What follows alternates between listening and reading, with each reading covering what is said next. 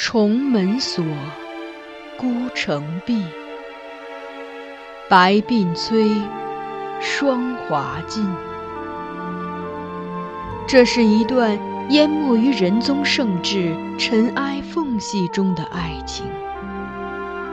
原本也可是风流少年郎，或极地登科，或闲云野鹤，却又于深宫长叹此生。幸而这寂寂的人生中，还有一点缱绻可以留恋。他看着她从垂髫稚子成长为窈窕淑女，看着她情窦初开，初尝愁滋味，看着她因为君主的一念之差，被包装成华丽的摩诃勒，置于神龛中被炙烤。他把她。当做唯一的依附，他亦愿意给他此生所有的温度。于他们，是无关他人的情爱；于天下，却是大逆不道的罪孽。锦上繁花，天加宠溺，无法开启紧闭孤城。紫陌红尘，若爱若恨，只是。由不得认真。枕上空山深下影，终成三春梦魇。一阙宫墙两相独绝，唯寄望来生陌上拾到他遗落的花钿。欢迎收听米兰 Lady 作品《孤城闭》。由菊与纸播讲。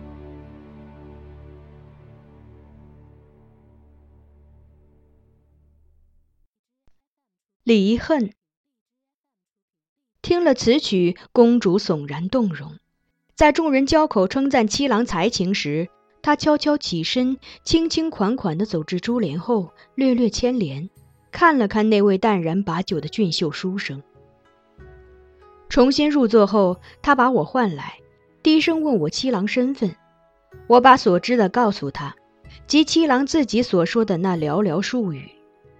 公主听后摆手道：“所谓出身寒微，不过是此人自谦之词。能写出‘舞堤杨柳楼新月，歌尽桃花扇底风’，必公卿家子无疑。”我细品此句，亦赞同公主观点。于楼台水榭上看乐舞翩翩，通宵达旦，直到月沉星隐。其间歌姬引扇轻歌，划出温柔清风。长夜迢迢，最后美人唱得乏力，气息微微，竟连那薄如蝉翼的桃花扇也舞不动了。这便是晏殊所指的富贵气象吧。若七郎真是贫家子，焉能有此经历？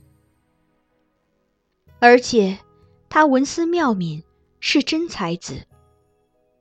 公主叹道：“公卿子弟中，整日整夜的看美女歌舞的酒囊饭袋也挺多的，可他们就写不出这样的佳句。”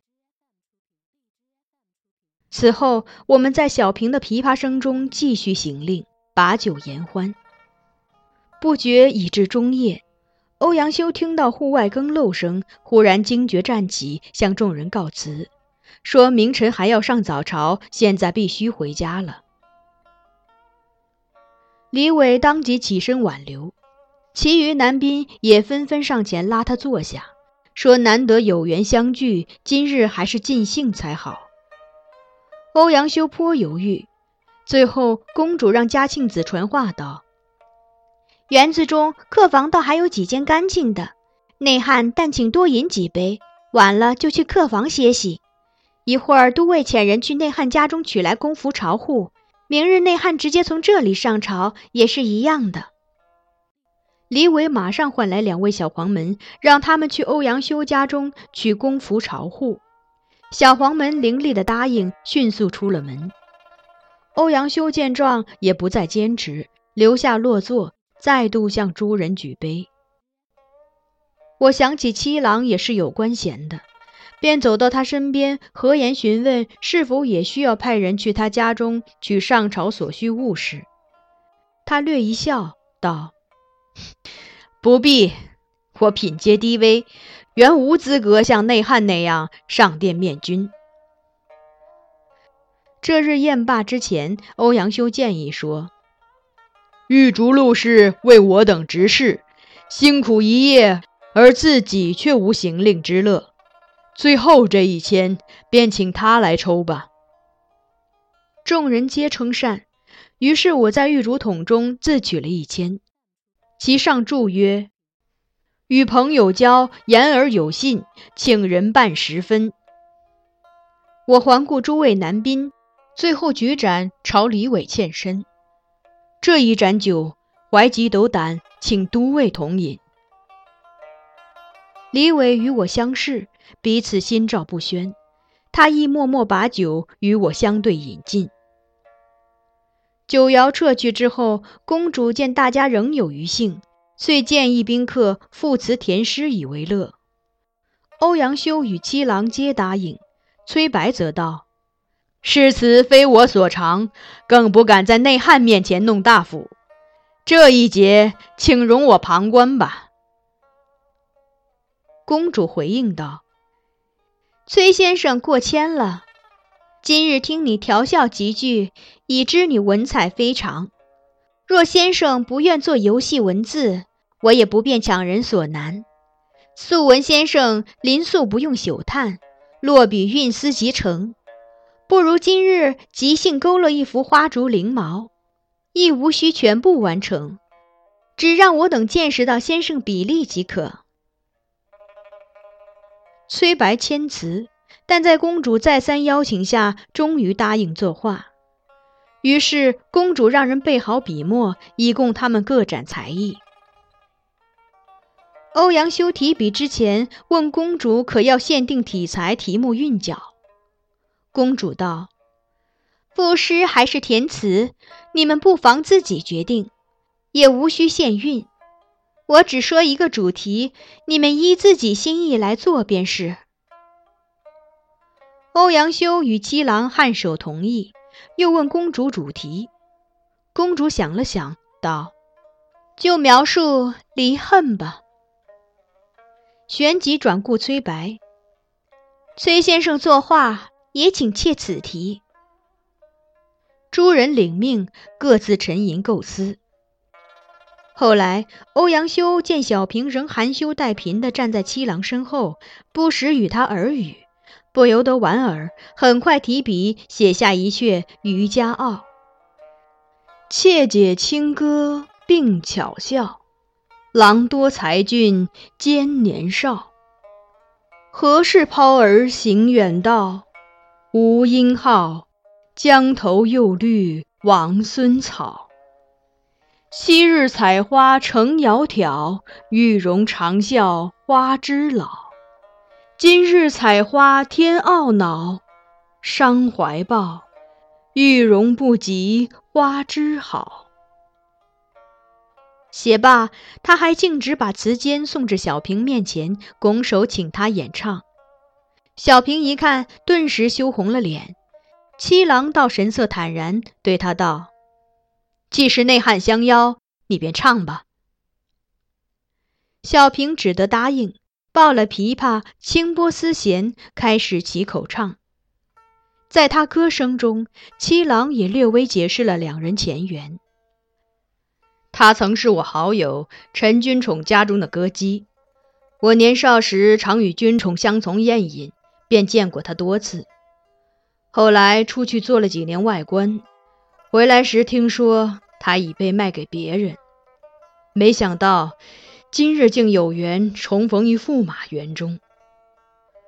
说着这里，他叹了叹气，远比疾书却是一阙《临江仙》：梦后楼台高锁，酒醒帘幕低垂。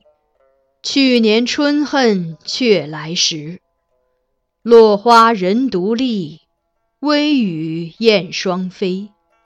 记得小平初见，两重心字罗衣。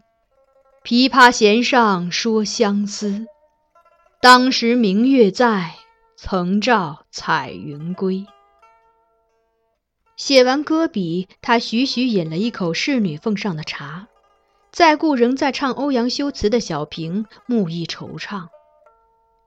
一盏茶的功夫后，崔白称草图完成，请众人观看。除了公主、宾主都围聚过去欣赏他的画作。那是一幅墨笔勾勒的竹鸥图，一只白鸥在荒坡水边迎着寒风涉水奔跑，右边有三株墨竹，竹叶与水滨上的秋草一样，都被风吹得轻于一侧，可见风势之劲。而白鸥眼睛圆睁，长喙张开，有惊愕犹惧之状。此画意境萧条淡泊，野意中见荒寒，可见子熙去远之心在于宽闲之野，寂寞之乡。欧阳修观后感叹，又道：“不过公主锁定主题为离恨，单看这画，似乎不够切题。”嘉庆子此刻也在宾主身后垫着脚尖看崔白的画，听了欧阳修的评语，忍不住脱口便道：“怎么说不够切题呢？难道非要画上两只鸟儿各自纷飞才叫离恨吗？”众人听见都笑而顾他。嘉庆子惊觉自己失礼，忙红着脸向欧阳修请罪。欧阳修却和颜对他说：“姑娘高见。”但说无妨。在他鼓励下，嘉庆子踟蹰着，陆续说出了自己的看法。风吹得这样猛，但这只白鸥还是要逆风而行跑回去，一定是那边有它的伴侣。又或者风波险恶，棒打鸳鸯，他们本来就是被这狂风吹散的。逆风而行很艰难，但他还是记挂着他的伴侣，极力尝试跑回伴侣身边。那忧心忡忡的模样，不就是离恨的表现吗？这话听得我心有所动，而公主也立即让人传话给他看。看后悠悠一叹，对崔白多有褒奖。其余人也盛赞崔白。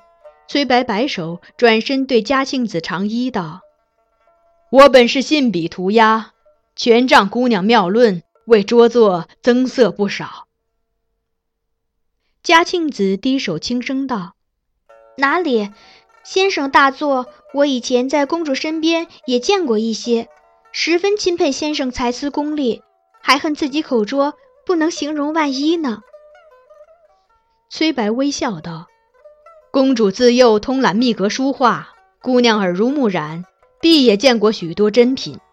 崔某不学无术，作画也是毫无章法，连画院都将我扫地出门。”这些涂鸦之作本难登大雅之堂，更不堪受姑娘谬赞。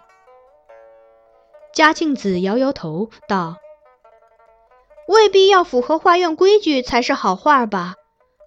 院体花鸟虽设色明艳，大有富贵气，但看上去却呆板得很。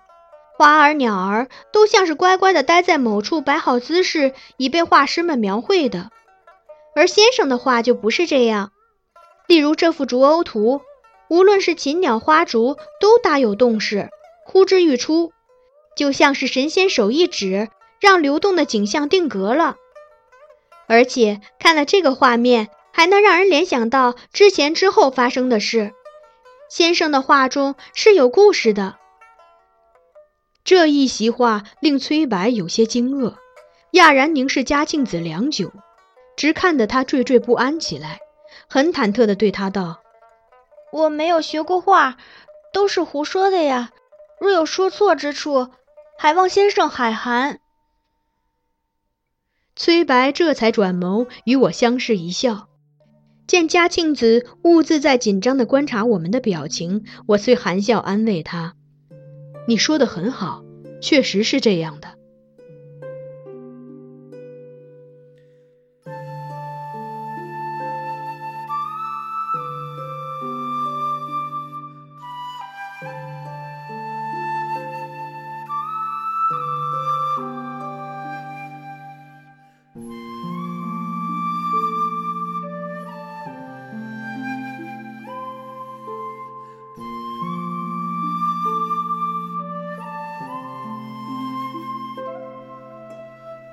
您刚才收听到的是菊与纸播讲的有声小说《孤城闭》，欢迎继续收听。